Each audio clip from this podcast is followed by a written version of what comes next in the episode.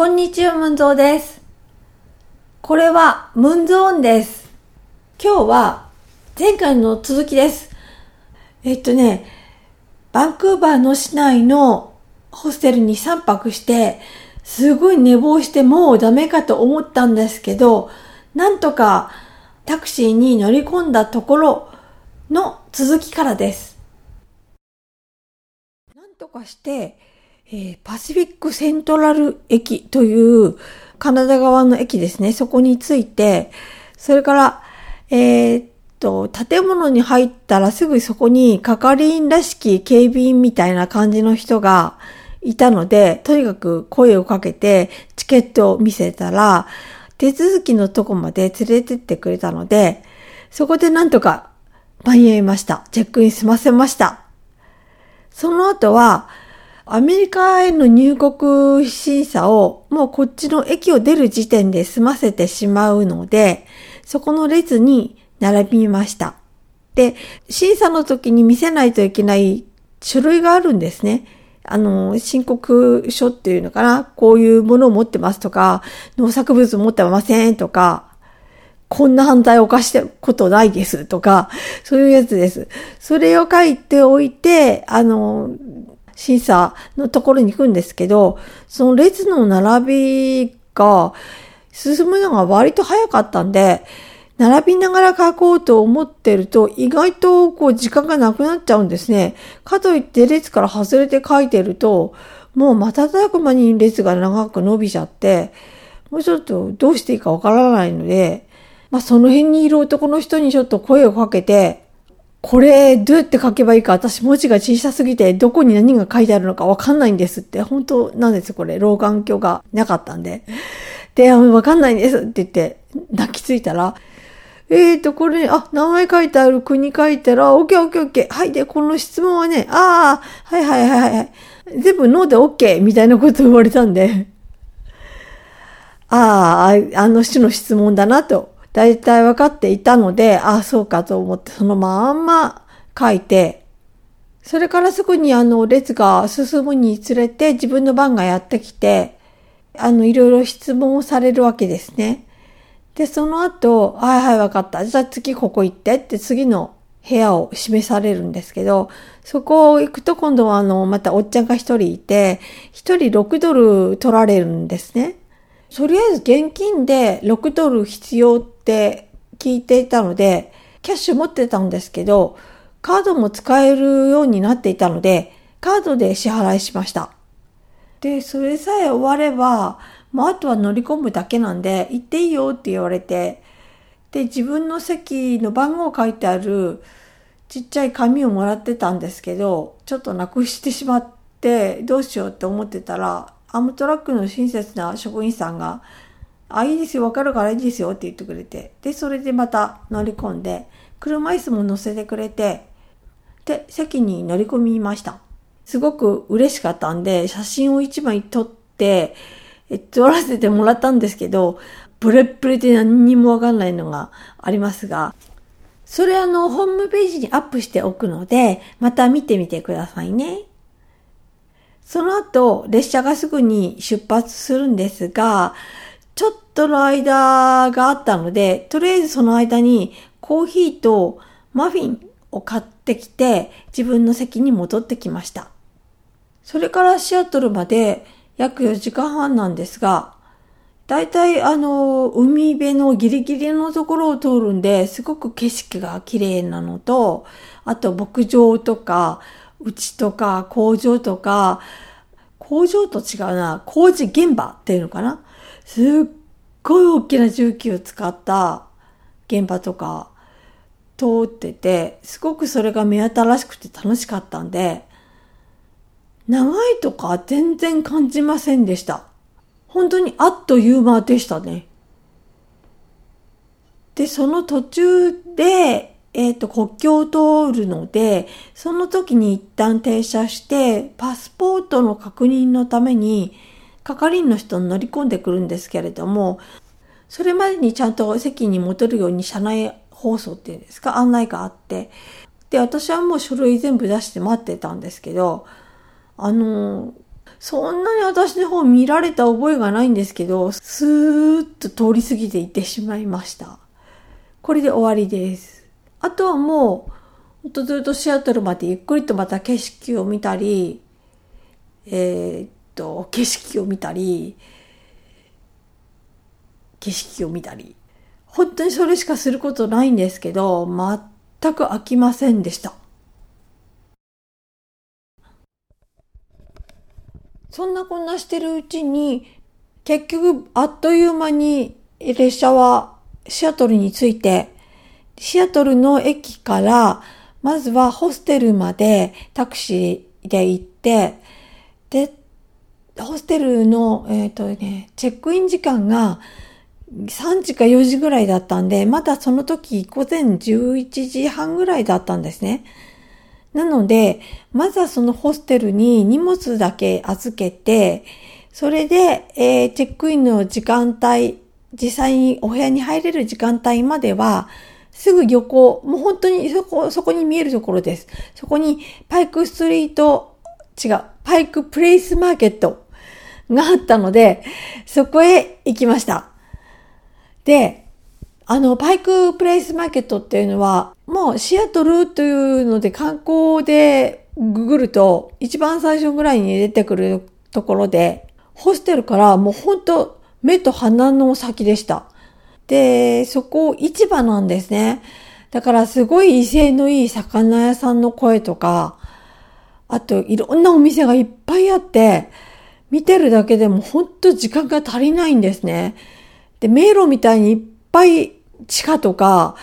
2階あったかな？なんかわかんないけど、まあ、の、枝分かれしていっぱいあるんで、全部は見れてないんですけど、フィッシュチップ屋さんとか、ファーストフードのお店とか、まあ、いろんなお店があって、あと、近くの大学生の人が出してる自分の手作りの作品を売っている自分で出してるお店とかちっちゃいのがいっぱいあったんで、そこの地元の人も趣味で作ってる何かこう作品を売ってたりとかもしてました。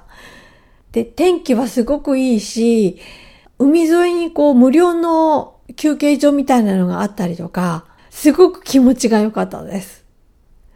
だからやっぱり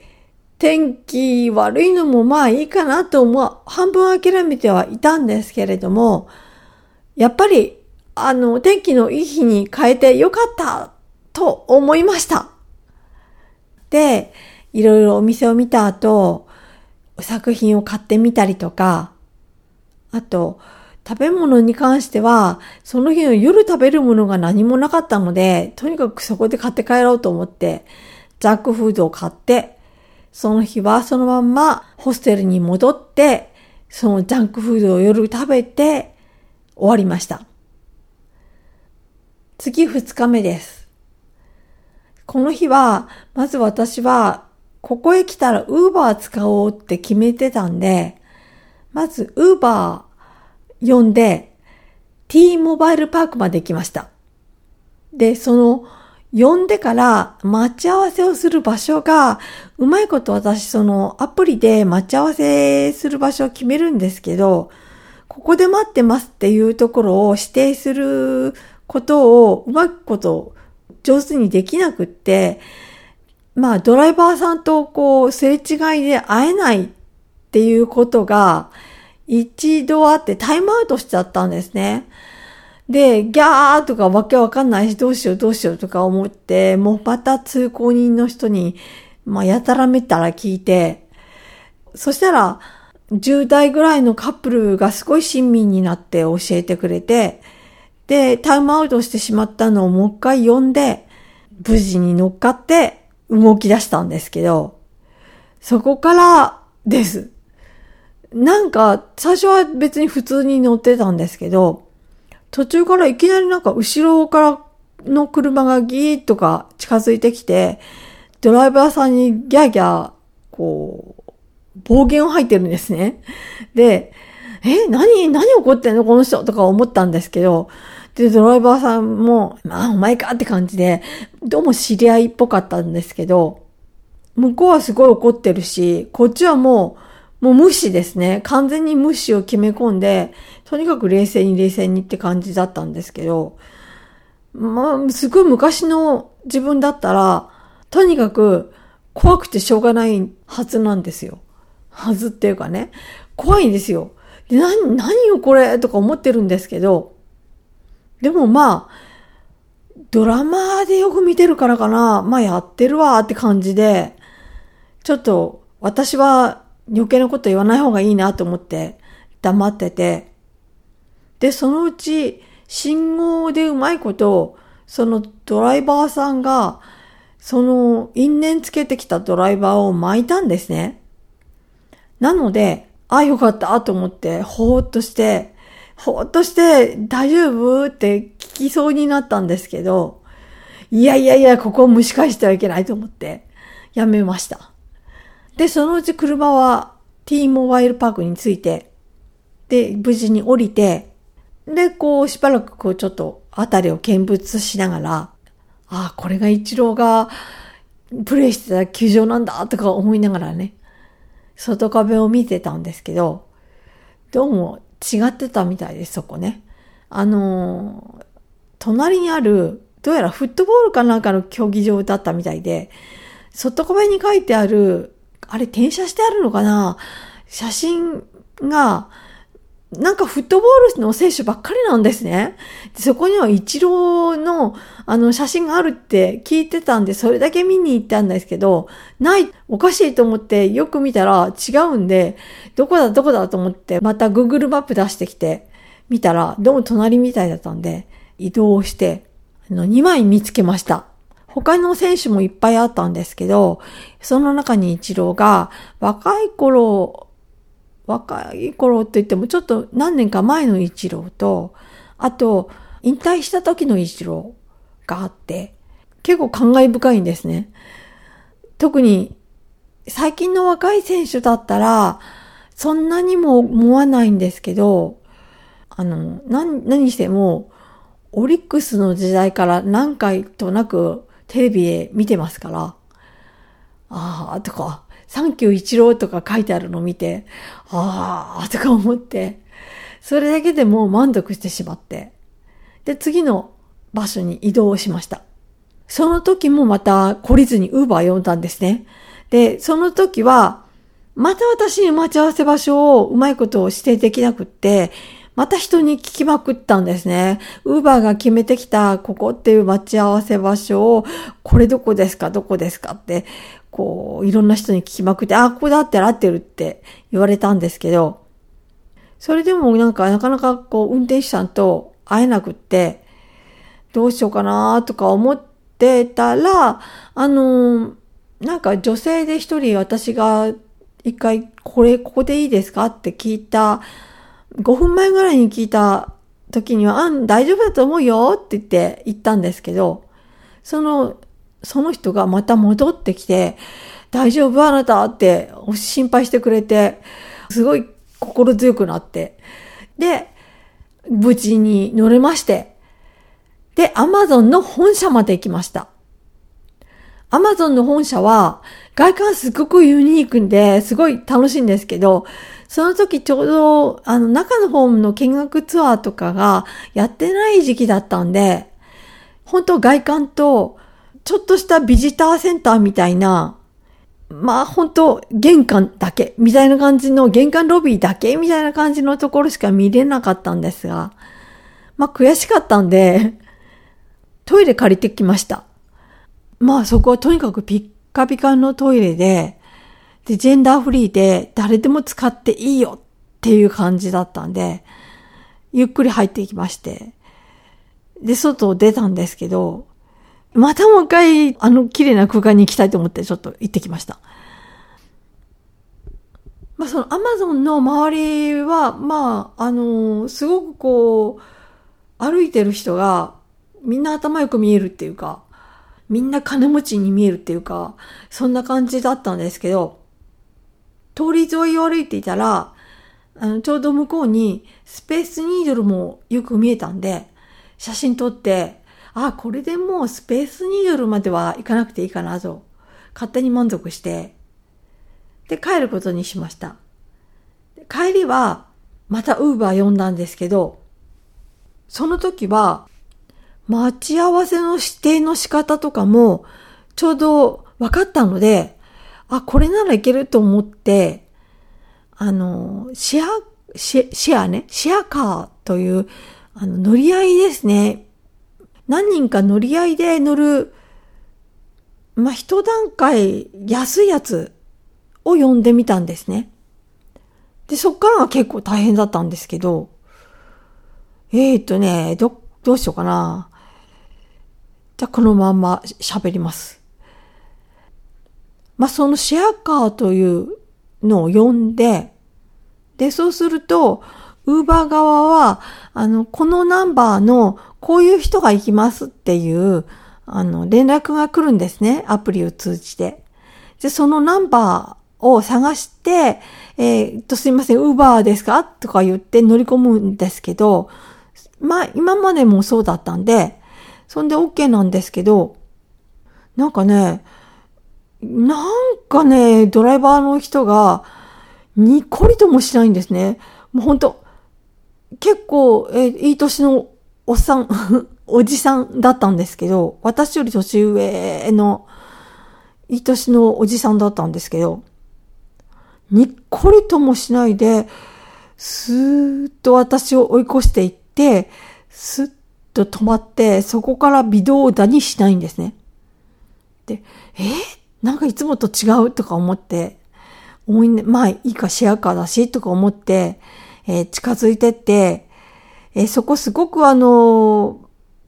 歩道の街路樹の近くに止めていたんで、と、とてもあの荷物の出し入れがしにくい場所だったんで、私、車椅子だったんで、車椅子畳んで、えー、持って、あのちょっと車椅子を乗せてもらいたいんで、後ろ開けてもらえますかって、あの、ウーバーですよねって確認してから。で、開けてもらえますか？って言ったんですけど、また、無表情なんですよ。はぁわ、なんだこれ？とか思って、まあ、まあでも、まあ、そんなこともあるわと思って。で、そんで、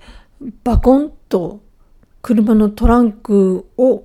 開けて、それからものすごいスローモーションみたいな、ほんとゆっくりと車から、うーんと降りてきて、あの、車にはその時座席には誰も乗ってなかった状態で、で、ゆっくり降りてきて、で、その間に私何とかして自分の車椅子乗せたいなと思ってたんですけど、持ち上げるところまではできなくて、ちょっと苦労してたんですけど、で、まあ、近づいてきて、これ乗せたいんですけどってまた言ったんですけど、そしたら、あの、通行人のどこかのご婦人がですね、こう、はっと見てやってきて、ねえ、何してんのよこの人困ってるじゃないっていう感じで言ってくれて、私に加勢してくれて、